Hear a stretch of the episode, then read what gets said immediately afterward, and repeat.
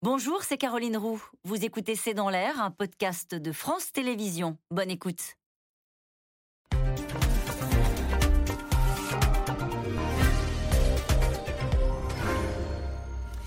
Bonsoir à toutes et à tous. Nous attendons vos questions SMS, Internet et réseaux sociaux pour alimenter notre discussion. Chacun gardera son image de cette journée qui restera naturellement dans les livres d'histoire, celle du faste, de la monarchie et d'une cérémonie au cordeau, celle des Windsor réunis pour l'occasion, celle des 100 chefs d'État venus rendre hommage à la dernière reine, ou encore ces milliers de Britanniques venus assister à la procession lente du cercueil de la reine. L'événement, en tout cas, a été suivi dans le monde entier et sonne pour tous comme la fin d'une ère. Elisabeth II emporte avec elle toute une époque, des usages, une conception de l'exercice du pouvoir, de la monarchie. Alors que retenir de cette journée? Quelle lecture politique peut-on faire de ces funérailles? Quels défis sont désormais posés à la Grande-Bretagne et à Charles III. Les adieux à la reine, les défis d'un roi, c'est le titre de cette émission. Avec nous pour en parler ce soir, Christophe Barbier, vous êtes éditorialiste politique et conseiller de la rédaction du journal Franc-Tireur. Isabelle Rivière, vous êtes journaliste, auteur de Élisabeth II, dans l'intimité du règne chez Fayard, qui ressort cette semaine dans une version actualisée et augmentée. Marion Van Rettegem, vous êtes grand reporter et chroniqueuse à l'Express. Citons euh, votre dernier article dans l'Express sur la reine euh, morte en Écosse et pas en Angleterre, ce qui n'est pas un hasard. Vous nous expliquerez pourquoi. Philippe Turl, vous êtes journaliste britannique, chroniqueur international à France 24. Et naturellement, bonsoir à tous les quatre. Merci d'être avec nous ce soir. Je commence avec vous, Philippe Turl, euh, pour savoir quelle est l'image que vous avez retenue, vous. On va tous avoir la nôtre. Euh, laquelle est-ce pour vous?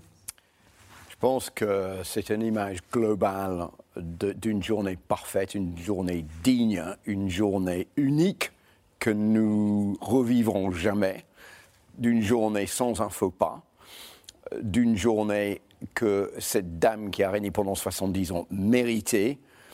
Une seule chose qui m'a vraiment marqué l'esprit, c'est le discours de l'archevêque de Canterbury quand il a dit que la reine, c'était quelqu'un qui méritait tout cela parce que c'était quelqu'un qui était fiable, qui, n'avait jamais un faux pas en dehors. Ce n'était pas le cas de tous ces euh, présidents, chefs d'État qui voulaient garder le pouvoir à tout prix, euh, qui n'auraient jamais l'affection que la reine a réussi à obtenir pendant ses 70 ans de règne. C'était quelque chose de inattendu de la part de l'archevêque de Canterbury, qui, je rappelle, est le, chef de l'église anglicane britannique. Mhm. Isabelle River. Alors, il y en a plusieurs. Il y a la foule.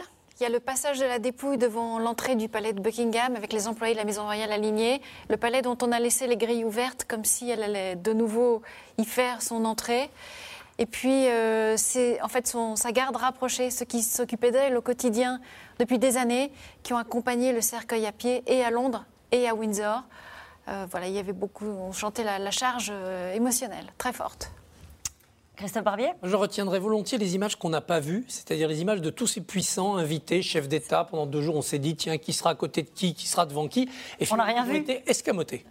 C'était donc un deuil familial, si j'ose dire, et les, invités de rang étaient placés loin derrière. Et ça s'est résumé dans une phrase de l'archevêque de Canterbury qui s'adressait aux membres de la famille royale et à cette dynastie, mais qui pouvait servir pour tous les puissants. Ceux qui s'exaltent de leur gloire finissent dans l'oubli. Ceux qui savent rester dans la modestie, dans l'humilité, eux, on s'en souvient. Mmh, Marie Van je termine le, tour de table. Oui, moi j'ai trouvé ça délirant, complètement fou. On n'a jamais vu, jamais un événement de cette ampleur avec une telle médiatisation, une telle émotion. Jamais jamais, je pense qu'on n'en reverra jamais un autre semblable, qui réunit, paraît-il, j'ai entendu à la radio, 4 milliards de téléspectateurs, c'est fou, et qui réunit aussi à peu près autant de chefs d'État qu'à l'Organisation des Nations Unies, où d'ailleurs ils allaient se rendre le lendemain. Donc je trouve que tout était fou, on pourra en reparler. Il y a une image dans, dans, cette folie qui m'a frappée, c'était la Première ministre Liz Truss lisant l'Évangile. Oui. Euh, lisant l'Évangile dans l'abbaye de Westminster, je suis le chemin, je suis la vérité, je suis la vie, c'est quelque chose d'absolument impossible chez nous. Hmm. Euh, c'est vrai qu'il y avait, euh, vous avez dit la foule dans les images qui vous ont marqué, et c'est vrai qu'on les a vues tout le long euh, du cortège.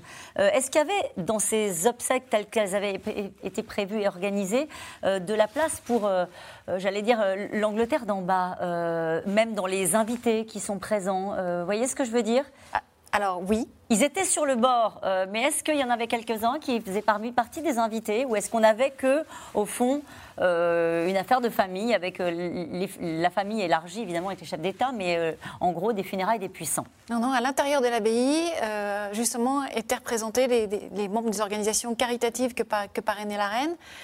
Euh, et puis ce soir, euh, là, les- la cérémonie qui vient de, de s'achever, à la chapelle Saint-Georges du château de Windsor, on avait réuni l'ensemble du personnel de la maison royale qui, euh, du coup, voilà, avait Ça la se faisait pas de lui rendre un- Là, il y a, là, il y a le caractère aussi exceptionnel de ces funérailles, c'est que finalement, on a, c'est une funé- ce sont des funérailles en trois parties. Il y a eu la première partie en Écosse, qui était comme une mini répétition des funérailles d'État aujourd'hui. Les grandes funérailles solennelles ce matin à l'abbaye de Westminster, et ce soir, les funérailles plus familiales, en disant plus petit comité, puisqu'il n'y avait que 800 personnes présentes euh, à Windsor, là où elle a été inhumée. Christophe Barbier, on avait l'impression que c'était une démonstration de force de la monarchie. C'était une démonstration de force aussi parce que la monarchie sait que c'est la dernière. Nous ne revivrons pas en effet un événement de cette nature. Ça va d'ailleurs être un problème pour le sacre de Charles III. Il ne faudra pas qu'il cherche le faste et la débauche de luxe parce que ça pourrait être euh, mal accueilli alors qu'elle le méritait tant cela. Euh, c'est une monarchie aussi qui est à son crépuscule, elle le sait. Et moi je vois dans cette volonté d'associer aux cérémonies euh, des personnels méritants, on avait des soignants, des personnels d'associations caritatives, ben, le signe que la monarchie sait qu'aujourd'hui, au XXIe siècle, c'est le mérite qui doit permettre d'être reconnu, mis en valeur, et pas la naissance. C'est pas parce qu'on est fils d'eux ou fille d'eux qu'on a droit à, mais c'est par ses mérites qu'on doit conquérir sa, sa place et être reconnu pour cette place. Donc nous, nous savons cela depuis euh, avril 1784, quand euh, Beaumarchais a écrit dans, à la fin de- de- de- du mariage de Figaro, qu'avez-vous fait pourtant de bien? Vous vous êtes donné la peine de naître et rien de plus. C'est sur cette euh, philosophie que nous avons fondé notre égalitarisme. D'autres peuples ont fait d'autres choix, c'est le cas euh, des Britanniques, mais c'est un peu cela qu'on entendait aujourd'hui. Il y a une légitimité qui pose question, tant de faste, tant de biens, tant de richesses, tant de revenus, parce que on est né dans le bon berceau. À qui elle pose question. Elle pose question à la, Y compris, pardon, aux 4 milliards de personnes qui vont regarder et qui ont peut-être regardé. Non, je ne crois pas, Non. parce que ceux qui ont regardé, ceux qui se sont légitimement émus, rendaient hommage à une personne qui a su incarner une forme de vertu et de stabilité. Il n'était pas dans l'allégeance à un régime. Le Commonwealth, c'est cela. Il n'y a plus de risque monarchique, ou en tout cas antidémocratique, en Australie, au Canada ou ailleurs. Mais il y a une survivance qui est un chef d'État, qui est une reine ou un roi fort lointain. Et on voit que c'est en train de, branler sur son piédestal. Donc il n'y a pas d'avertissement politique à donner aux gens qui ont regardé cela. Je crois qu'il y a une disjonction entre un fonctionnement institutionnel qui est à son crépuscule et qui a été porté plus loin que possible par cette personnalité exceptionnelle qui était Élisabeth et des aspirations des peuples qui sont maintenant ailleurs. C'est au roi Charles III puis ensuite à son fils, de trouver la réponse pour que la famille ne soit pas euh, déposée. En douceur, Ouais. comme l'ont été d'autres. Le roi d'Italie, après la guerre, il y a eu un référendum. Les Italiens ont dit bah, non, on préfère une république pure et parfaite plutôt qu'une monarchie parlementaire. Philippe Je Théol, pense vous voulez intervenir? euh, Christophe a raison sur le fait que la monarchie doit retrouver une nouvelle façon d'être.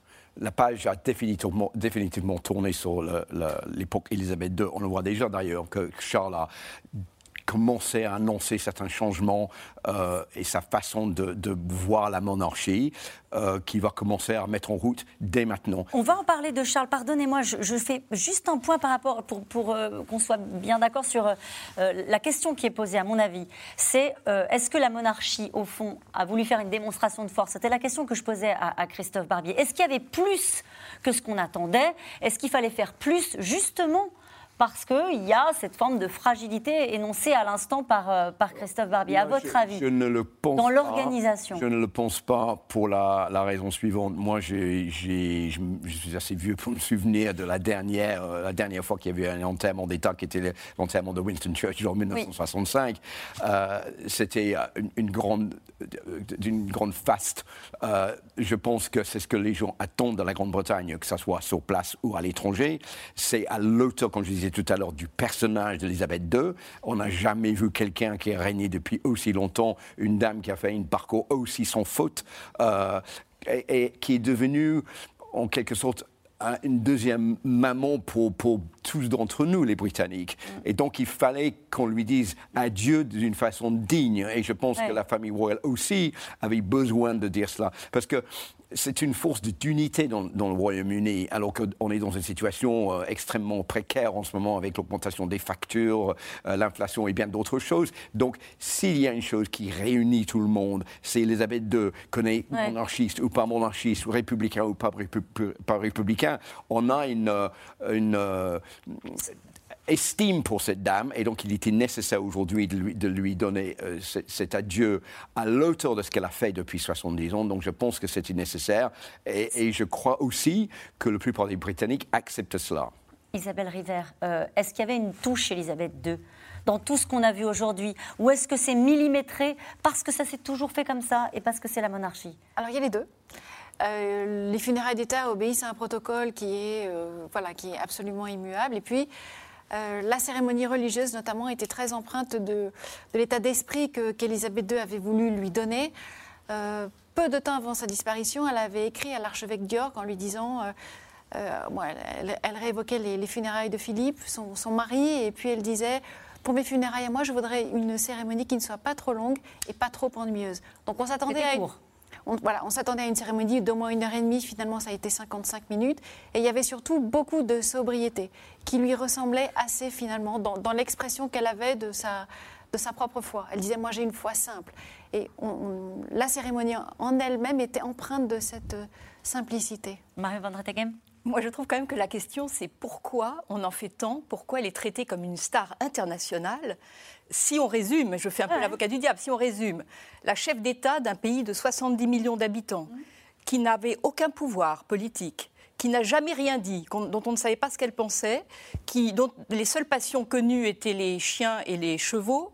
Euh, je veux dire, euh, et donc c'est totalement disproportionné. Et je pense qu'elle a, elle a parfaitement tenu son rôle, joué son rôle de symbole, symbole de l'unité, symbole de la longévité. de la- Elle a touché tout le monde parce qu'elle a quand même connu Harry Truman et Staline. Enfin, donc euh, tout le monde est concerné. C'est pour ça qu'elle est internationale.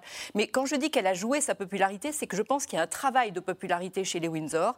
Vous voyez la différence avec les monarchies européennes. On n'aurait jamais fait un tel foin pour les autres monarchies, qui, sont, qui jouent au contraire la modestie, la discrétion. Les Windsor ont toujours joué le spectacle, l'ostentation, le show, le Avec succès, du coup. Le m'as-tu vu avec succès C'est quand même elle qui a fait, donc, qui a rendu, fait le premier événement télévisé mondial au moment de son couronnement. C'est, et, et- et ils ont entretenu ça. Là, je vois sur Instagram, Kate et William, ça n'arrête en pas. parler, ouais. Ça n'arrête pas. Et donc, ils jouent là-dessus. Ils jouent. Il y, a, il y a un vrai business de la popularité. Et je pense que ce que la reine a très très bien compris, c'est qu'une monarchie ne tient pas sans l'amour du peuple. Donc, il faut cultiver cet amour du peuple. Ça n'a pas toujours été le cas. Il y a eu des grands moments de défaillance au moment de la mort de Diana, etc. Mais elle a joué ça. Et d'ailleurs, euh, François Hollande m'avait raconté une anecdote très marrante et très significative. Il paraît qu'il avait vu la reine d'Angleterre. Euh, il lui avait dit, euh, elle lui avait dit, j'ai toujours rêvé d'être actrice. Et il lui a dit, bah, vous l'êtes un peu. Et elle a dit, oui, mais c'est toujours le même rôle.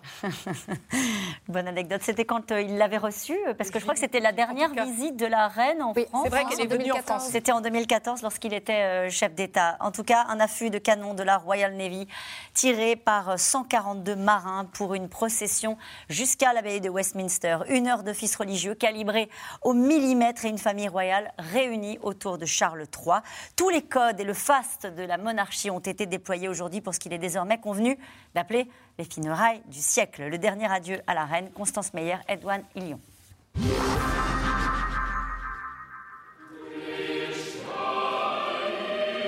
Une cérémonie pour l'histoire. Sous la nef de l'abbaye de Westminster à Londres, le cercueil de la reine Élisabeth II. C'est ici que son règne a commencé il y a 70 ans, ici qu'il s'achève aujourd'hui, sous les yeux du monde entier.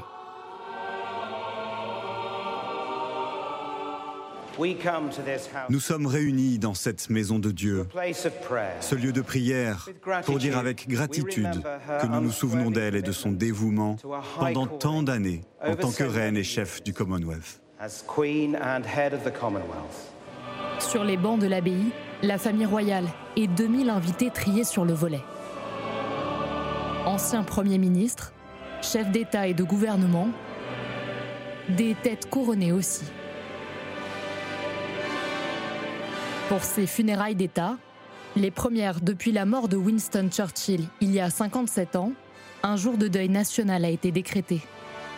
L'occasion pour des millions de Britanniques de se masser dans les rues pour suivre cet événement historique.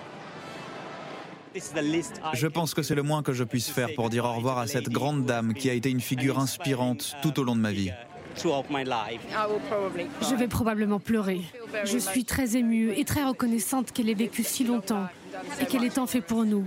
Elle a été un modèle fantastique. Ça y est, les larmes me viennent. La reine elle-même avait préparé depuis plusieurs décennies et dans le plus grand secret ses funérailles. Minute de silence, coup de canon, les cloches emblématiques de Big Ben. Chaque moment de cette journée a été savamment orchestré.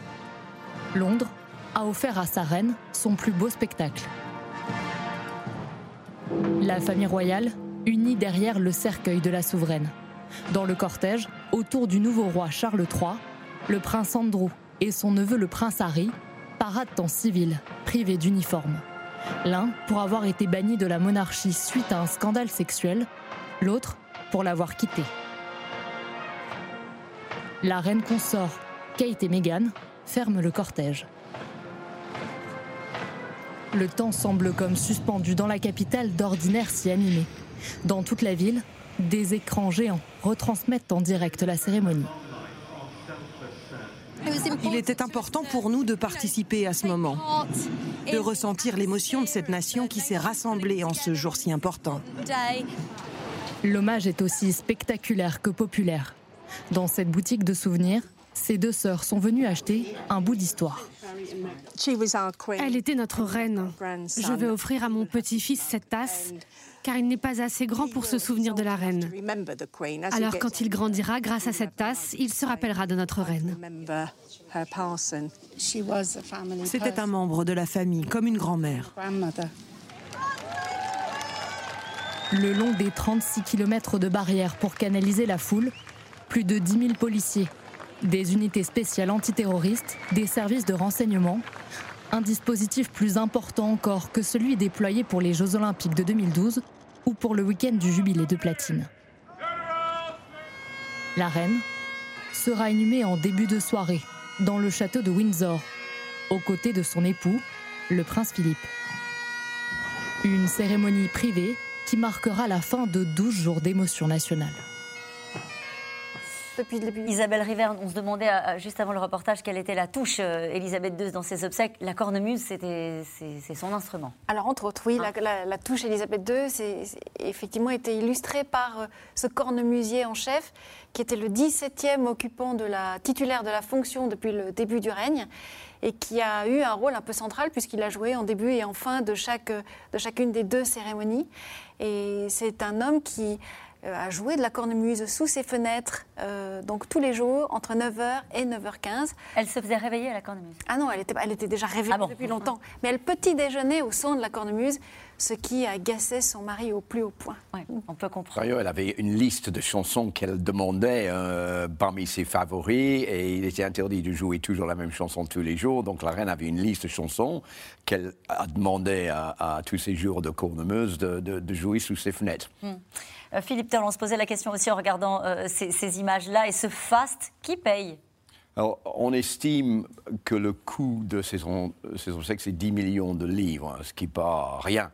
Euh, mais il faut savoir que la plus grande partie de, de cet argent, c'est pas pour payer les obsèques même c'est pour payer la sécurité, parce que vous avez les forces de l'ordre, la, euh, la police, euh, les, ambulances, les tirés d'élite, euh, l'armée, tout le monde est, est, présent.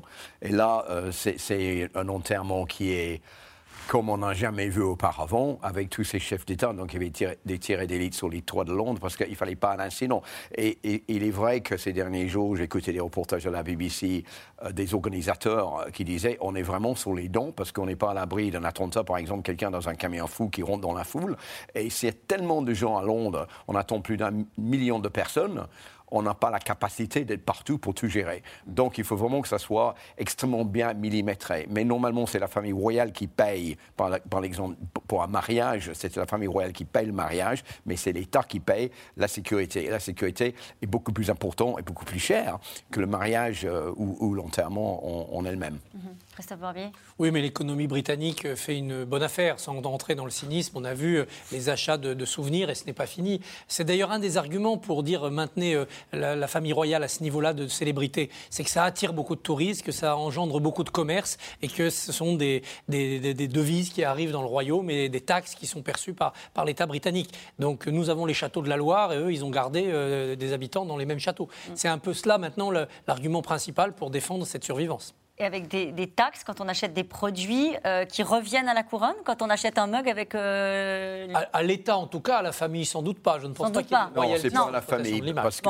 Il y a, Elle a bien d'autres revenus, la famille. Il y a, depuis une dizaine d'années, le système, a été euh, euh, remanié, alors que la reine, elle est propriétaire des bâtiments euh, de, à, elle-même, mais elle utilise des bâtiments d'État elle est propriétaire aussi terrien. Alors tous les revenus de la famille royale sont reversés au gouvernement et c'est le gouvernement qui donne une rente à la famille royale tous les ans pour payer l'entretien de leurs bâtiments à eux et les déplacements et le personnel. Donc on pense que la reine est richissime, mais en fait la, reine n'avait pas autant d'argent que ça pour payer le personnel et on disait mais la reine a du personnel dans Buckingham Palace, mais en fait, elle les paye pas cher mm. parce que l'argent que l'État lui donne euh, est vraiment euh, tiré dans tous les sens. C'est un sujet peut-être pour nous en France, en regardant ces, images-là. C'est pas un sujet en Grande-Bretagne.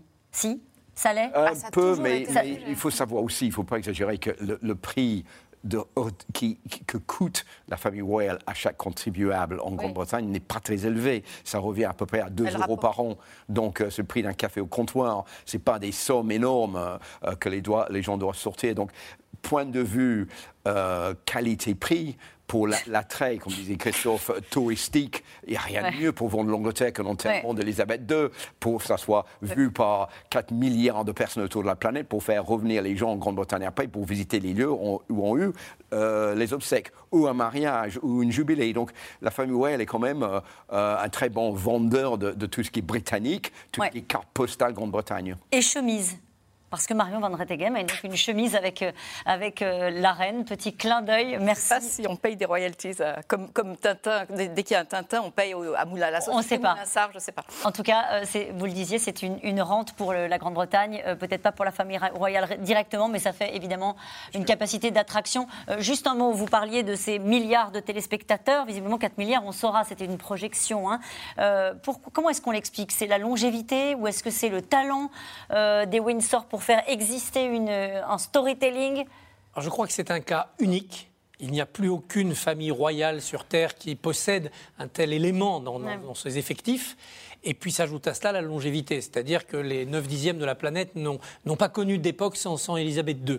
Enfin, je crois aussi qu'on voit bien que la géopolitique bouge, que les, équilibres mondiaux bougent, que la notion de politique et de pouvoir bouge, et que là, c'est l'enterrement, au-delà d'une personne, c'est l'enterrement bah, d'une survivance, c'est l'enterrement de tout un passé. Et on voyait les, jeunes, la jeune génération des Windsor aller au-devant euh, des Britanniques. Euh, on voit bien qu'on l'a tentation de casser un peu les codes. Très important. Alors il y a deux motivations pour ça. Il y a la motivation Instagram. C'est sûr que ça fait euh, euh, des tweets, ça fait des selfies et donc euh, ça entretient cette curiosité mondiale. Et puis il y a peut-être une motivation plus profonde, c'est de créer une autre légitimité.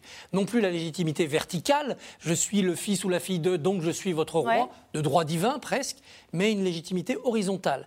Je suis comme vous, je viens près de vous, racontez-moi vos malheurs. C'est William et Kate qui font ça, notamment qu'elle avait, euh, elle était la deuxième maman à distance. Là, euh, Kate, euh, William, vous êtes les cousins, cousines. Il faut aller vers eux. Un peu comme nous avons avec François Hollande inventé le président normal, il faudrait inventer le roi normal. Hmm. Alors c'est risqué. Hein. Quand on abolit la transcendance et la verticalité, on peut aussi éveiller chez le peuple l'idée que bah, s'il est normal, pourquoi c'est lui et pas moi le roi? Hmm. Qu'est-ce qu'il a de plus?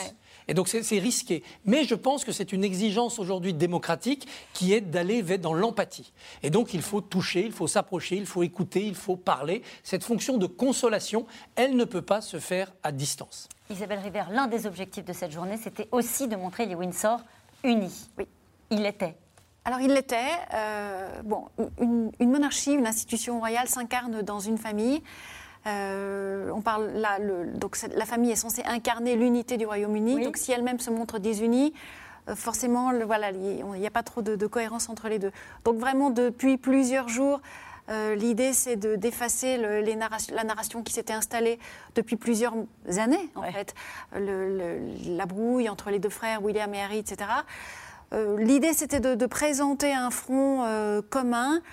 On sait qu'à partir de demain, les, problèmes vont sans doute recommencer. Sans doute que l'union entre William et Harry n'était qu'une union de, façade. Harry et Meghan vont rentrer aux États-Unis. Il y a toujours la question de ce livre, cette autobiographie euh, qu'a écrite Harry, dont nous n'avons toujours aucune date de publication. Et surtout, les autres membres de la famille régnante ne pourront pas la lire avant sa parution et ça suscite beaucoup d'inquiétudes euh, là-bas. Voilà, donc on sent bien que les problèmes vont recommencer à partir. Il était là à une place particulière. Il paraît qu'il y a un grand débat dans la presse euh, britannique. C'est euh, pourquoi est-ce qu'il n'était pas en habit militaire alors qu'il pouvait le porter? Parce qu'il est allé, lui, sur le terrain. Il était un soldat. Oui, alors il a très mal vécu. Hier ou avant-hier, il avait donc remis son uniforme des, des Blues and Royals, qui était son, son ancien régiment, et il s'est aperçu qu'on avait enlevé sur les épaulettes de son uniforme le chiffre les initiales de sa grand-mère, ER pour Elisabeth Regina. Bon, sans doute, c'était sans doute dû au fait qu'il n'est plus un membre actif de la famille régnante, etc. Bon, il l'a très mal vécu, donc il a décidé qu'aujourd'hui, il ne remettrait pas son, uniforme. Il y en avait un autre qui n'avait pas d'uniforme. Hein. Le prince Andrew n'avait pas d'uniforme non plus aujourd'hui. Mais ils étaient là tous les deux. Mais ils étaient là tous les deux. Le prince Andrew reste, reste, le fils de sa mère. Aujourd'hui, il enterrait sa mère. Bien sûr, bien sûr. C'est normal qu'il soit là. C'est pour une raison simple. L'uniforme est porté par les membres actifs de la famille royale. Quand on n'est plus membre actif de la famille royale, ce qui est le cas pour Harry parce qu'il est parti vivre aux États-Unis, on ne porte plus. Et ce n'est pas c'est pour le, c'est le même cas pour le prince Andrew qui s'est retiré de la vie publique royale qui a rendu tous ses titres donc il n'a plus normalement le droit de porter son uniforme. Donc, la photo, on voit Andrew euh, sur la droite et on voit juste derrière lui Harry pour ouais. médaille, mais ils ne portent pas leur uniforme parce qu'ils ne sont pas des membres actifs comme Edward à droite, Anne euh, à gauche euh, de Andrew et Charles à gauche de Anne qui portent leur uniforme militaire, comme William aussi qui est juste derrière. Mhm. Deux enfants, Charlotte et George. les autres enfants n'étaient pas présents parce que euh, ils sont euh, les enfants de, William. William McKay. Euh, oui, le, dernier, Louis, est trop petit. Pourtant, il nous avait bien fait rire lors du Oui, et, mais, et aussi pour Harry et Meghan.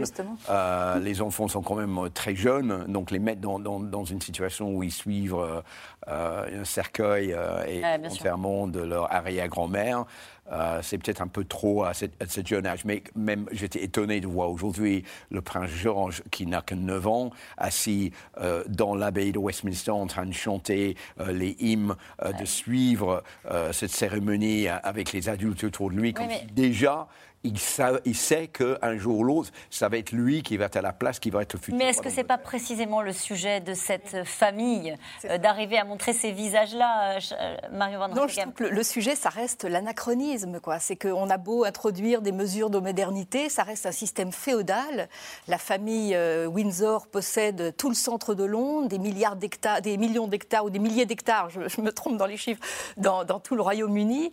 Et on reste, je continue à dire, on célèbre on, donne on fait une cérémonie d'une importance mondiale, comme une, une star d'un autre monde, à quelqu'un, finalement, qui, est l'héritière d'une richesse, d'une des plus grandes fortunes mondiales, sans aucun mérite, par le seul mérite de l'héritage et de la naissance.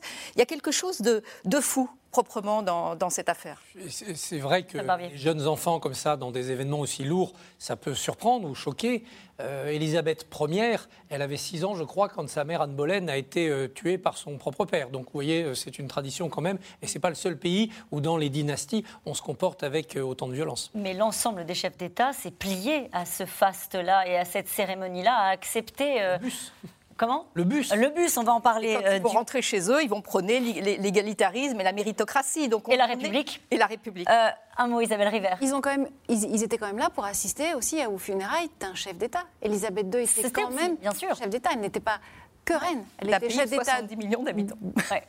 non, pas que, parce qu'il y, a, voilà, et des, royaumes du Commonwealth, en, tout, euh, chef d'État de 15 pays, ce qui, ce qui, ne représente pas rien non plus. Un mot sur Liz Truss, quand même, euh, donc, qui était dans la, cérémonie euh, religieuse. et donc qui a fait ses premiers pas pour lire effectivement des textes religieux. Hein. On n'imagine tellement pas, quand on essaie de faire le parallèle avec à quoi pourraient ressembler des funérailles d'État, enfin des obsèques, c'est compliqué pour nous d'imaginer ça, pays laïque et républicain. Alors, la France. Oui, c'est compliqué pour nous. C'est sûrement aussi compliqué pour elle parce que le début de son mandat est complètement occulté par la disparition d'Elisabeth II, par euh, euh, l'omniprésence de la famille régnante dans les médias. Donc, euh, voilà. Et puis, aussi parce que les, premiers, il faut quand même aussi noter que le, ses premiers contacts officiels avec les représentants de tous les pays euh, du monde se font dans le cadre de, de, ces funérailles. Elle a vraiment un début de mandat un peu particulier. Et on va en reparler de l'histoire, mais j'allais oublier cette question qui est importante, cette question de Liliane. Camilla, la reine consort, aura-t-elle un rôle à jouer auprès de Charles III oui, euh, elle est là pour le soutenir et pour l'accompagner et pour le conseiller c'est son rôle. C'est exactement comme le rôle que jouait le, duc d'Édimbourg, mais ça n'empêche pas non plus de créer ses propres euh, associations ou, des œuvres de charité à son nom euh, pour porter le bonheur à des gens qui sont euh, démunis, comme les, prix du duc d'Édimbourg qui étaient créés par, Philippe, le mari de la reine. Mais elle a un rôle de soutien de son mari qui est maintenant le roi. Hum. Elle a pris la parole, hein, Camilla, pour la, première fois. Euh, comme reine consort, elle a rendu hommage à une femme solitaire. Ça a dû être difficile, a-t-elle dit, de se faire une place, en gros, euh, dans, ce monde si masculin à l'époque. On sait déjà quel style elle veut avoir, parce qu'on va scruter naturellement les premiers pas également de, Camilla. Alors j'ai parlé il n'y a pas très longtemps à des membres de son entourage qui, répondent, qui ont tous la même réponse quand on leur pose la question, ils sont, comment elle voit son rôle, etc. Ils me disent tous la même chose, ils me disent elle se voit d'abord comme sa femme. Oui. Alors ça, c'est la version... Euh, euh, bon, ça c'est la version un peu officielle. Elle est, elle est vraie, elle est réelle.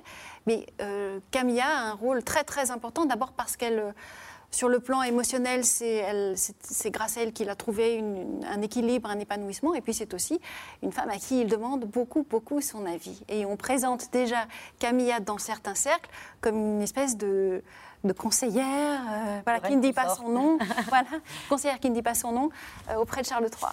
En tout cas, elle les avait tous quasiment, hein, bah, sur certainement d'ailleurs, vu arriver au pouvoir. Son chef d'État était aujourd'hui à Londres pour les funérailles d'Elisabeth II. Une présence discrète euh, pour rendre hommage à la meilleure ambassadrice du Royaume-Uni dans le monde, qui incarnait encore l'image de grande puissance que fut l'Empire britannique. Théo Manval et Christophe Roquet. Ils sont venus de tous les continents et entraient tous vêtus de noir dans l'abbaye de Westminster le monde entier ou presque, venu partager le deuil de la famille royale britannique. Face au nouveau roi près du cercueil d'Élisabeth II, les autres têtes couronnées d'Europe, le roi d'Espagne, le prince Albert de Monaco, et dans les travées, petits et grands dirigeants de la planète, parmi lesquels Joe Biden, le président des États-Unis. J'ai dit roi Charles que la reine serait avec lui à chacun de ses pas, à chaque minute, chaque moment, et que c'était une pensée rassurante. Dans l'assistance, bien sûr, les dirigeants du Commonwealth, le Canadien Justin Trudeau, mais aussi la présidente de la Commission européenne, Ursula von der Leyen. Pour une cérémonie au protocole strict, faute de place, un seul représentant par pays devant être amené en bus collectif à Westminster. Pas assez prestigieux aux yeux de certains membres du G7 qui auraient négocié tout le week-end le droit d'arriver seul, selon la presse britannique. J'essaie de faire exempter notre président du voyage en bus, mais sans grand succès. Certains chefs d'État qui n'ont pas l'habitude de partager un voyage en bus peuvent y voir une remise en cause de leur masculinité. Finalement, seul Joe Biden est arrivé à bord de sa voiture officielle blindée. Emmanuel Macron et son épouse Brigitte ont pris le bus, comme tous les autres. Selon les estimations, ces adieux à Elisabeth II pourraient avoir rassemblé plus de 4 milliards de téléspectateurs, soit plus de la moitié de la population mondiale. Signe que le Royaume-Uni a sans doute perdu sa plus puissante ambassadrice, une reine globe-trotteuse. Durant son règne, elle aura visité 117 pays, parcouru 1,7 million de kilomètres, soit environ 42 tours du monde. Des déplacements sur tous les continents, allant parfois au-delà du simple symbole. En 1961, cette danse avec le président du Ghana aurait éteint ses velléités de quitter le Commonwealth. Des années plus tard, alors qu'elle avait boudé l'Afrique du Sud pendant tout l'apartheid, Elisabeth II s'y presse pour saluer l'élection de Nelson Mandela. Nous, les Britanniques, avons été très attristés par la violence que vous avez subie. Mais nous avons aussi été encouragés par la détermination évidente des hommes et des femmes ordinaires à surpasser leurs différends et à trouver les manières de travailler ensemble. L'émotion jusqu'en Chine à l'annonce de sa mort tient peut-être aussi à sa venue dans le pays en pleine guerre froide en 1986, une première pour un monarque britannique. Quand les plus fervents partisans de l'UE verront un message d'attachement dans ce chapeau porté par la souveraine lors du discours du trône, juste après le Brexit. Mon gouvernement cherchera à maintenir un partenariat profond et spécial avec les alliés européens et à forger de nouvelles relations commerciales à travers le monde. Sa vision du monde et de ses dirigeants aura en tout cas marqué l'organisation de ses obsèques. Absents remarqués car pas invités, les autocrates syriens, afghans ou vénézuéliens. Le président chinois Xi Jinping a bien été convié, mais a préféré envoyer son vice-président. Signe peut-être de solidarité avec la Russie. Vladimir Poutine n'était pas convié non plus suite à la guerre en Ukraine. Nous considérons cette tentative britannique d'utiliser la tragédie nationale à des fins géopolitiques pour régler des comptes avec notre pays comme profondément immorale. Ceci est particulièrement blasphématoire vis-à-vis de la mémoire d'Elisabeth II.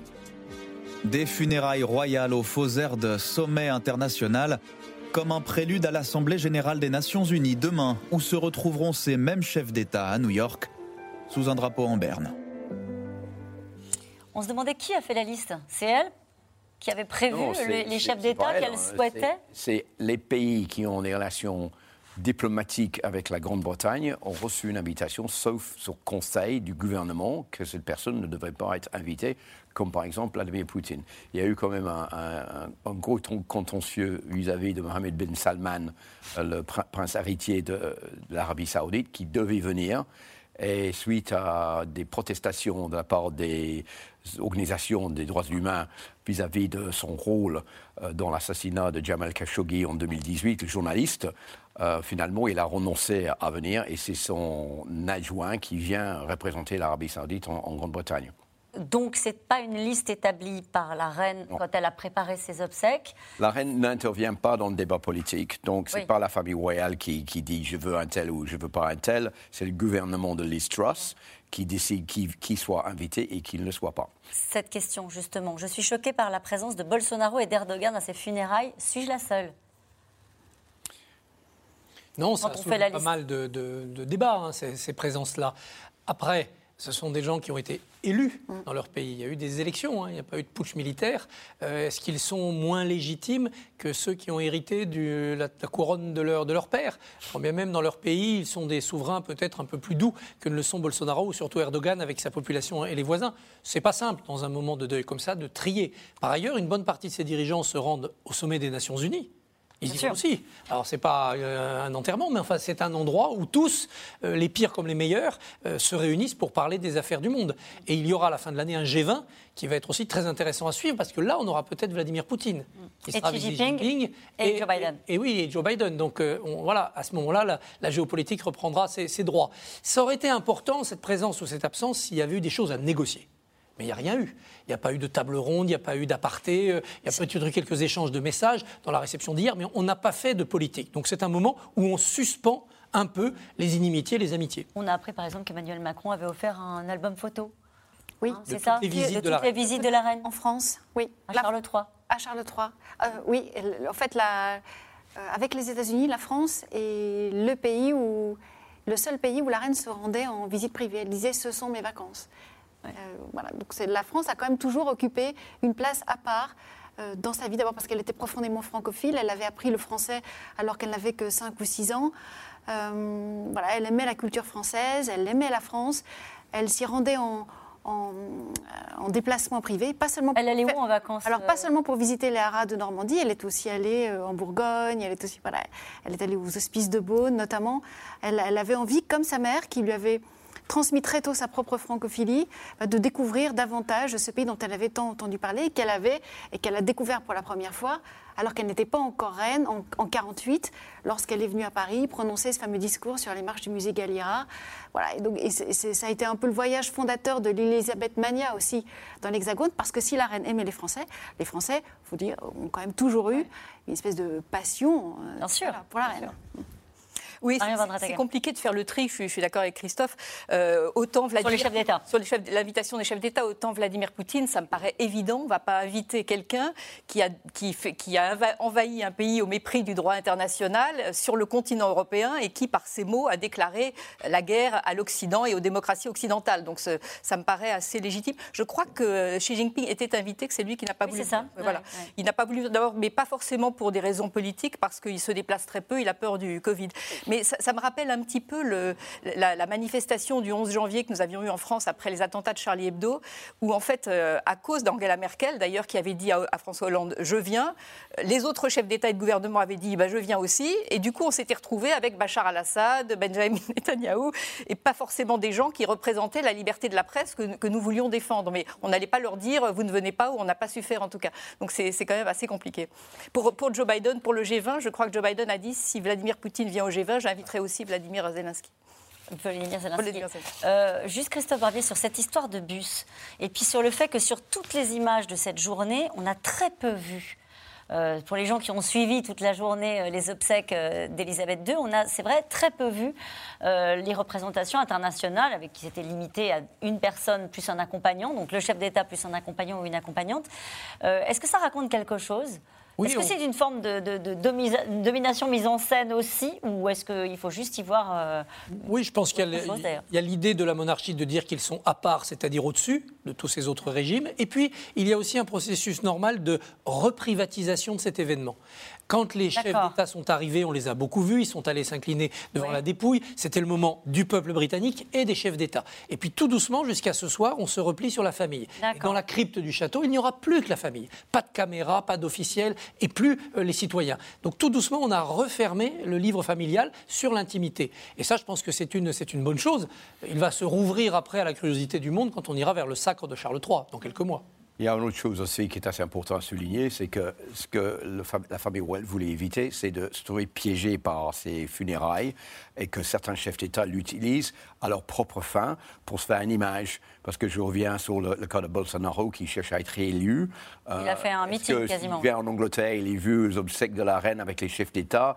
Pour lui, c'est une formidable plateforme pour dire ben voilà, je suis accepté sur la scène internationale, j'étais à Londres, j'étais avec la famille royale, euh, je suis en bonne position pour être réélu, je suis accepté par la communauté internationale. Donc le fait qu'on ne les a pas vus, ces chefs d'État, c'est une façon de la famille royale de se protéger pour ne pas tomber dans cette piège où les, les gens viennent pour orchestrer la journée à leur propre fin. Hmm, pour maîtriser l'image, qui a été d'ailleurs parfaitement maîtrisée. Alors, et parmi les membres des familles régnantes qui étaient là, il y en avait un qui, dans la presse, enfin, a été particulièrement remarqué, c'était le, roi émérite Juan Carlos, le père de l'actuel roi d'Espagne, Felipe, notamment parce que Juan Carlos euh, a beaucoup, beaucoup, beaucoup demandé conseil à Elisabeth II après euh, sa propre accession au trône en 1975. Euh, il était très inexpérimenté, il avait beaucoup d'admiration pour Elisabeth II et pour son expérience, et elle l'a beaucoup, beaucoup conseillé. Est-ce qu'elle a un bilan sur la scène internationale? Vous disiez tout à l'heure, elle n'a rien fait. On a vu qu'elle avait voyagé. Oui, mais... Hein? je pense qu'elle a... 171 pays, c'est ça? Non, elle a, elle a, visité 117 pays qu'elle a visités. Elle a, elle a, énormément fait comme symbole. Mais je pense que c'est quand même l'histoire d'une illusion. Euh, elle a réussi, au sens positif d'ailleurs, en ce qui la concerne, elle a réussi à faire croire au Royaume-Uni qu'ils étaient le centre du monde. Elle a réussi à, faire, à leur faire croire que l'Empire, euh, dont elle a accompagné euh, l'effacement, euh, pas n'avait pas tout à fait disparu grâce au Commonwealth, qui est une illusion en soi. C'est un club culturel, mais il n'y a pas de lien politique. Économiquement, la Grande-Bretagne fait 50% de son commerce avec l'Union européenne. Le Commonwealth ne compte pour rien. Et elle a aussi, par sa longévité, elle a toujours rappelé à la Grande-Bretagne donc ce, cet empire glorieux, ce passé de l'empire, et le passé glorieux de la, héroïque du rôle de la Grande-Bretagne pendant la Deuxième Guerre mondiale, elle-même ayant été euh, vécue euh, sous le Blitz. Et je me souviens de ce discours euh, très très intéressant et l'un des meilleurs discours de la reine pendant le Covid, d'ailleurs, où elle a rappelé cet événement, la première fois qu'elle faisait une intervention à la radio avec sa sœur euh, pendant la, pendant la, pendant la, je dis la première guerre mondiale, la deuxième guerre. Je me suis trompée. Euh, donc, elle, a, elle, a, créé ce lien avec le passé, ce lien très important. Et ce qui est intéressant, c'est quand même une illusion parce que ça, ça, ça n'a cessé d'être en, en, déclin. Et les Brexiteurs ont joué exactement, ont, capitalisé sur le même fantasme de, de la Deuxième Guerre mondiale. Nous sommes, nous sommes héroïques, nous avons réussi à, à, combattre l'hitlérisme tout seul et d'un empire qu'ils ont euh, substitué, auquel ils ont substitué le Global Britain. Donc elle a vraiment, elle, elle a réussi à souder le pays autour de ces deux mythes. Et aujourd'hui, c'était le centre du monde. Aujourd'hui, elle a réussi. Euh, et elle a réussi à en faire aujourd'hui le centre du monde. C'est là que Charles a une vraie mission difficile et Liz Truss euh, accessoirement aussi, mais elle est là pour moins longtemps. Mais ils ont tous les deux une mission extrêmement compliquée parce qu'on n'est plus dans le même monde du tout. Pour le coup, euh, le, mirage est en train de, de, tomber comme une flaque. Vous diriez jusqu'à dire qu'on entre là dans une période de fragilité Oui. on, va continuer à, le, on va continuer à parler de ça. Une période de fragilité économique et sociale comme jamais. Et justement, ce rêve de l'empire et de, et de la gloire est en train s'en va avec Elisabeth II. Alors en tout cas, tout commence euh, là-dessus. Vous êtes sans doute d'accord euh, avec moi. Tout commence aujourd'hui pour Charles III. Le roi va devoir imprimer sa marque et apprendre à se faire aimer au-delà de son peuple. C'est sur l'écologie qu'il a depuis longtemps euh, fait entendre sa différence. Nos équipes se sont rendues, vous allez voir, en Cornouailles. Euh, c'est dans le sud-ouest de l'Angleterre, dans un quartier pensé et conçu euh, par le roi, le nouveau roi Charles III. Juliette Vallon et Arnaud Fora, reportage. Dans le sud-ouest de l'Angleterre, à flanc de falaise, la station balnéaire de Newquay. Une ville connue pour ses plages, mais aussi pour Nance-les-Danes, ce quartier entièrement imaginé par le roi Charles III lorsqu'il était encore duc de Cornouailles, un petit paradis selon ses habitants. Il y a plein d'enfants ici, de nouvelles familles, donc c'est un endroit facile pour se faire des amis et tout le monde est prêt à aider l'autre. On a acheté ici parce que c'était abordable pour nous. On ne pouvait pas acheter ailleurs dans les Cornouailles. Donc on s'est installé ici il y a quelques années. Une banlieue idéale, des maisons très classiques, au style néo-géorgien, que l'ancien maire de Newquay a vu sortir de terre, et il en est très fier. Chaque maison est d'une couleur différente et tout est pensé aussi d'un point de vue éthique parce que tous les matériaux sont locaux et proviennent des Cornouailles. Exigence du prince Charles, passionné d'architecture, mais aussi très sensible à l'environnement. Et vous voyez, quand vous marchez, vous pouvez voir sur les façades des maisons plusieurs trous. Ces trous sont là pour encourager la biodiversité. Il y en a de différentes tailles, certains pour les abeilles et d'autres pour les petits oiseaux. Il est très impliqué. Quand il vient ici, si quelque chose ne lui convient pas, il le dit franchement. Et um, alors qu'il y a plusieurs années, il pouvait être vu comme quelqu'un de radical, ce n'est plus considéré comme radical, ça. C'est ce qui est en train de devenir la normalité. Nans-Ledan, un écoquartier où les magasins se comptent sur les doigts d'une main. Chaque installation est soumise à autorisation du duché de Cornouailles. On est très fiers de cette photo. On a vraiment de la chance. En 2019, le prince Charles est venu ici et il a visité notre magasin en personne. Nous avons une belle gamme de produits de Cornouailles. Regardez, nous tenons beaucoup à encourager les producteurs locaux. Donc on a du chocolat vegan à base de plantes, par exemple. Judith est la première commerçante à s'être installée ici avec son café-épicerie. Dans cette ancienne région minière, le prince Charles a privilégié l'emploi local et le circuit court pour l'économie, une aubaine pour ses habitants en plein Brexit. Ce qui est très intéressant, c'est que je connais beaucoup de grands supermarchés qui ont des problèmes d'approvisionnement en ce moment. Ce qu'il y a de positif en produisant localement, c'est que tout est à votre porte. Tout ça, c'est grâce à nos agriculteurs. À Nans-les-Danes, les loyers vont directement dans le porte-monnaie du duc de Cornouailles. Mais cela ne dérange pas Lucie Thomasson, très fière de montrer le discours du nouveau roi à ses deux enfants.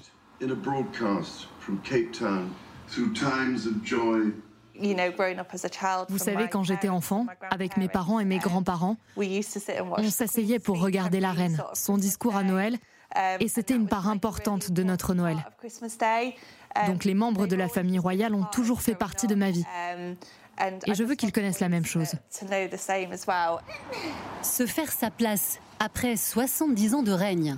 Tout un défi pour Charles III, car de nombreux Britanniques comme Lucie souhaitent aussi voir la monarchie évoluer. Je pense que Kate et William amènent quelque chose de nouveau, un souffle plus jeune à la royauté. Et je pense que Kate et William vont guider Charles dans ce sens-là.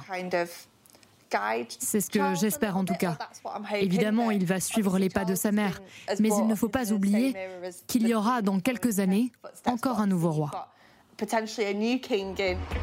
Avec Charles devenu roi, c'est son fils le prince William qui lui succède aujourd'hui comme duc de Cornouailles et qui devra mener à terme le chantier de Nans-les-Danes. 4000 nouvelles maisons sont en cours de construction.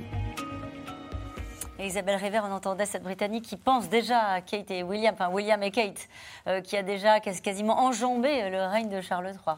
Oui, ce qui est difficile pour le prince Charles, c'est que autant dans les médias que dans l'opinion, il a quand même longtemps été éclipsé par sa mère, ensuite éclipsé par sa première épouse, et maintenant, il a quand même tendance à être éclipsé par, euh, par son fils et sa belle-fille. Donc euh, oui, effectivement, là, la succession n'est pas, en, termes d'image notamment, n'est pas simple pour Ça, c'est un défi pour les agences de communication, hein, parce que là, depuis qu'il est arrivé, enfin depuis qu'il est Charles III, euh, on a beaucoup euh, commenté ses lacets repassés et, et ses petites grimaces d'agacement. On voit bien que les choses, au fond, ne débutent pas sous de très bons auspices pour lui. Vous savez, j'ai une seule chose à dire à tous ces gens-là, c'est fichez-le, lui la paix hum, et donnez-lui sa chance. Il vient juste d'arriver dans un poste. Vous voyez cette photo que vous avez derrière vous? Vous avez deux personnes qui sont quand même assez âgées. Elle a 75 ans, Camilla, il a 73 ans, Charles. C'est pas des, nouveaux qui viennent tomber dans la situation, ils ne savent pas quoi faire. Ça fait 70 ans que Charles attend ce rôle. Donc je pense qu'il a beaucoup observé sa mère, il sait de quoi il s'agit. Bon, et puis j'imagine la pression sur ses épaules pendant ces dix derniers jours, depuis la mort de sa mère, ces processions incessantes euh, en Écosse, euh, à Londres, euh, à Windsor, puis les visites de l'Irlande du Nord et l'Écosse qui pas facile parce qu'il y a beaucoup de problèmes à régler là-bas aussi. J'imagine que de temps en temps, il est un petit peu fatigué, un petit peu irrité. Mais sur le fond, je ne suis pas inquiet par, par, ce que Charles doit faire ou ce qu'il va faire. il est vrai que depuis qu'il est Roi, les sondages sont devenus beaucoup plus favorables à son égard depuis les dix derniers jours. Oui, il progresse. Il est à 63%. Voilà, alors qu'avant, il était même, pas à 40%. Euh, il est vrai que son fils est très populaire, mais là, sur les petit à petit en train de, gagner en popularité. Les gens comprennent qu'il est roi. Hmm. On ne peut pas changer la, lignée de succession. Donc, euh, il faut que William soit un petit peu patient. Vous reconnaissez qu'il va y avoir un peu de pression. Euh, cette question, Charles III va-t-il pouvoir pousser Liz Truss à agir en faveur du climat? Toujours avec vous, Philippe. Alors, ça, c'est la grande question. Vous savez que Liz Truss, elle est favorable à, remettre en route euh, la gaz de schiste, ce qui est absolument un fin de non-recevoir de la part de Charles. Et toutes les semaines, comme on a dit tout à l'heure, le Premier ministre et le, monarque se voient pour une tête-à-tête en privé, ben vous pouvez bien croire que Charles va dire à Liz Truss ce qu'il pense de cela. Mm. Euh, Liz Truss, euh, il y a cette semaine des annonces qui viennent du gouvernement, un budget euh, anticipé pour vendredi, un budget d'urgence pour essayer d'aider les gens à payer leurs factures. Euh, et euh, on annonce déjà la suppression de l'impôt sur euh, la taxe verte, ce qui est aussi quelque chose que le prince Charles souhaiterait parce que ça va payer pour les, les éoliennes, etc., en Grande-Bretagne. Et elle a nommé un ministre de l'énergie qui est climato-sceptique, Liz Truss. Donc, évidemment, ça va dans le bon sens de Liz Truss, qui elle, a une seule obsession, c'est aider les Britanniques à payer leurs factures, baisser les impôts, et pour le reste, on verra plus tard. Christophe Barbier C'est compliqué quand même pour lui, parce que du côté du comportement personnel, il doit se comporter en roi, mais pas en seigneur, avec les lacets, les petites colères et tout ça, ça passera très mal. Et puis, comme responsable institutionnel, il doit se comporter en chef d'État et pas en chef de gouvernement. Mm. Quelque part, il était plus facile pour lui d'être un prince de Galles un tout petit peu euh, volontaire qui envoyait des messages aux ministres en leur disant il faut faire ceci ou il faut faire cela. Ça ne provoquait pas une crise de régime, même s'il y avait de l'agacement souvent du côté de l'exécutif. Là, maintenant, ça va être très compliqué pour lui, comme roi, d'intervenir publiquement, fortement pour infléchir une politique, parce que ça sera euh, débordé des pouvoirs qui lui sont impartis. Et il serait perdant s'il y avait un conflit avec euh, le gouvernement.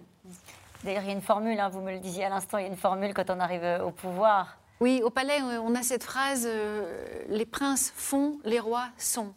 Donc il, faut, il, se souvenir quand même de la manière dont il avait été accueilli quasiment en héros à la COP 21 à Paris.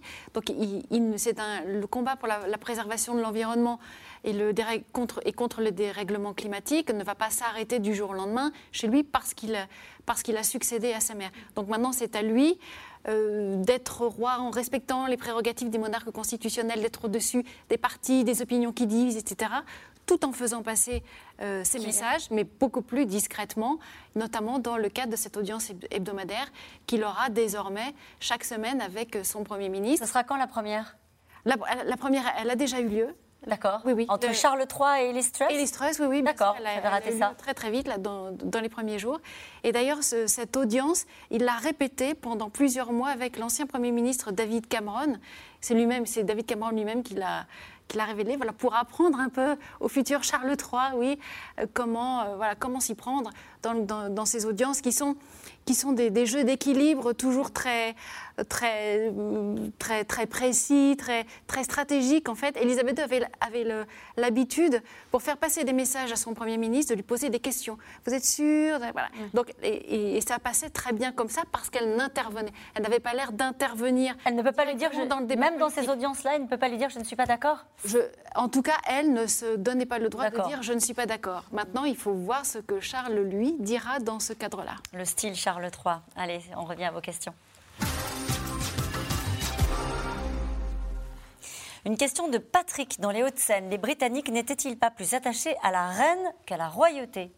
Oui, Probablement. Et c'est cette, euh, cette, disparition de la reine va mettre en évidence cet écart, sans qu'on sache trop jusqu'où peut aller leur détachement mm. vis-à-vis de la couronne britannique. La, monarchie parlementaire anglaise, elle est assise depuis 1689 sur le Bill of Rights, c'est-à-dire les règles de fonctionnement qui ont été mises en place quand euh, Guillaume d'Orange est venu des Pays-Bas pour prendre la place du, roi Jacques II. Euh, depuis, on vit avec cela. Et un peu plus tard, Victor Hugo avait voulu comparer cette révolution anglaise, qu'on appelle la révolution glorieuse, avec la révolution française. Et il avait dit la révolution anglaise a été une révolution pour l'Angleterre, la révolution française a été une révolution pour l'humanité.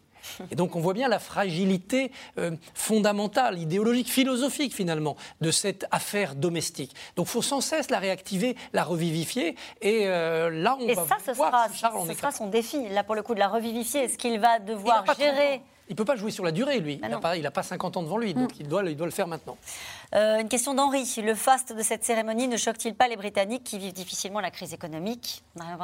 Ben, Non, parce que la preuve, c'est que justement, y a, même, les grévistes ont fait euh, une trêve dans leur, mouvement. Euh, chacun respecte, même en Irlande, les unionistes, les, républicains qui sont pour le rattachement à, l'Irlande du Sud ont respecté le deuil des unionistes qui sont en deuil de leur reine, qui n'est pas celle des autres. Donc il y, a une sorte de, consentement, de consensus national pour ce jour-là, en tout cas, et jusqu'à la fin du deuil. Et qui va au-delà de la Grande-Bretagne, de l'Écosse et de l'Irlande. Cette question de Jean Haute-Garonne, 4 milliards de téléspectateurs, la Terre s'est donc arrêtée de tourner aujourd'hui. Alors, alors c'est arrêté de tourner, non. En tout cas, ce qui est, ce qui est certain, c'est qu'il y, avait une espèce de, ferveur, une espèce de, de mouvement euh, un peu mm. planétaire. Et ça, n'existe que là-bas, ça n'existe qu'outre-Manche. La monarchie britannique est la seule monarchie au monde à, à générer ce type d'enthousiasme collectif sur des périodes données, ce qui, sont, qui donne lieu souvent à des phénomènes assez Est-ce qu'il y a une nostalgie Christophe Barbier, dans tout ce qu'on accompagne aujourd'hui? Oui, il y a une nostalgie d'un temps où la grandeur, le faste faisait briller les yeux. Hein. C'est le, mm. le, temps des princes et des princesses, et les princes sont parfois charmants. Dans notre pays et dans quelques autres, il y a une nostalgie avec un peu de remords, parce que nous, on a coupé la tête du roi. Donc eux aussi. voilà. Eux aussi, mais eux, ils l'ont rétabli. Mm. Et ils ont immédiatement expié leur faute quelques années plus tard. Nous, non, on l'a jamais rétabli. On a essayé l'Empire et on en est sorti aussi. Et donc, on a quand même tout cela. D'ailleurs, Emmanuel Macron, en 2016, dans sa campagne présidentielle, tout début, avait donné une interview au journal Le 1 pour expliquer en quoi cette figure fantomatique du roi hantait les Français et qu'il cherchait à avoir un monarque de droit populaire, on les lit, comme il y avait avant un monarque de droit divin. Donc une, il y a une ambivalence qui, explique aussi cette fascination. Vous savez, il y a un nationalisme en Grande-Bretagne qui est difficile à comprendre pour, pour les Français. Euh, et, c'est pas seulement un nationalisme anglais, c'est un nationalisme écossais, c'est un nationalisme nord-irlandais et aussi du pays de Galles. Et tout cela est représenté par le fait que ce soit une île et qu'une île où les Britanniques savent que c'était le, siège de la démocratie, c'était le centre du plus grand empire du monde. Ça n'existe plus, mais la notion de, de grandeur existe toujours. Ce nationalisme resté quand même intact aujourd'hui. Et le représentant de ce nationalisme, et la reine et la, famille royale et maintenant le roi Charles. Et donc ça reste en haut comme le signe absolu de ce nationalisme britannique qui est quand même bien vivant. Donc c'est pour cette raison-là que je pense que la famille royale a de, belles journées devant elle parce que les Britanniques, même s'ils sont pour ou contre la famille royale, je pense qu'ils ne sont pas prêts à s'en débarrasser tout de suite. Peut-être les Britanniques, mais peut-être cette fois-ci pas au-delà euh, des Britanniques. Euh, comme la reine a réussi euh, à faire. Ce, ce qui euh, a marqué cette, cette, journée, et ça c'est quelque chose qui est assez visible, c'est qu'on a la, Grande-Bretagne est un pays multiethnique comme la France, mais tous les gens qui font la queue, qui sont devant les grilles, c'est presque que des blancs, beaucoup de personnes d'un certain âge, donc ça représente une partie de la population, mais pas la, la totalité de toutes les différentes ethnies qui sont visiblement assez absents de, de ces obsèques. En revanche, le gouvernement de Listros est une incarnation totale de l'assimilation du Commonwealth, puisqu'il y a au moins quatre ministres importants qui sont issus, comme on dit, des peuples de l'Empire. Ça va être un de ces sujets, un de ces défis, puisque c'est le titre de l'émission de ce soir, euh, l'unité du Commonwealth, de l'Empire et de ce qu'il en reste. Le nouveau Premier ministre australien a nommé dans son gouvernement un ministre euh, délégué à la République. Donc ça ça en dit long sur les problèmes qui attendent Charles III. Les Britanniques n'auraient-ils pas préféré voir régner William plutôt que Charles si on leur avait posé la question? Euh, avant euh, le décès de la reine, il est certain que William était plus populaire que Charles? Mais les gens qui comprennent le fonctionnement de la monarchie, ils savent que c'est impossible de mettre Charles dehors. Il n'y a que deux façons de le faire. Soit il meurt avant sa mère, donc c'est trop tard, ou deux, il décide qu'il n'a pas envie d'être roi. Mm. Et dans ce cas-là, euh, c'est William qui devient roi. Il, veut le faire. Donc ils sont obligés d'attendre. William est populaire, mais Charles, je pense qu'il va remonter dans les sondages, ce qui est déjà le cas. Une question de Pascal dans le Finistère. La reine est morte dans son château en Écosse. Peut-on y voir un message en faveur de l'unité du Royaume-Uni? Je, je, pense que oui. Et d'ailleurs, des, indiscrétions ont filtré comme quoi elle avait attendu, elle, voulait mourir en Écosse et elle a fait en sorte de prolonger un peu ce temps pour mourir là, parce qu'elle aimait particulièrement l'Écosse. Elle était particulièrement euh, attachée à ce château de Balmoral. Et aussi parce qu'en effet, c'était à la fois, il fallait pas oublier qu'elle était pas reine d'Angleterre, contrairement à ce qu'on dit en France. Elle n'est pas reine d'Angleterre, elle est reine du Royaume-Uni et du Commonwealth.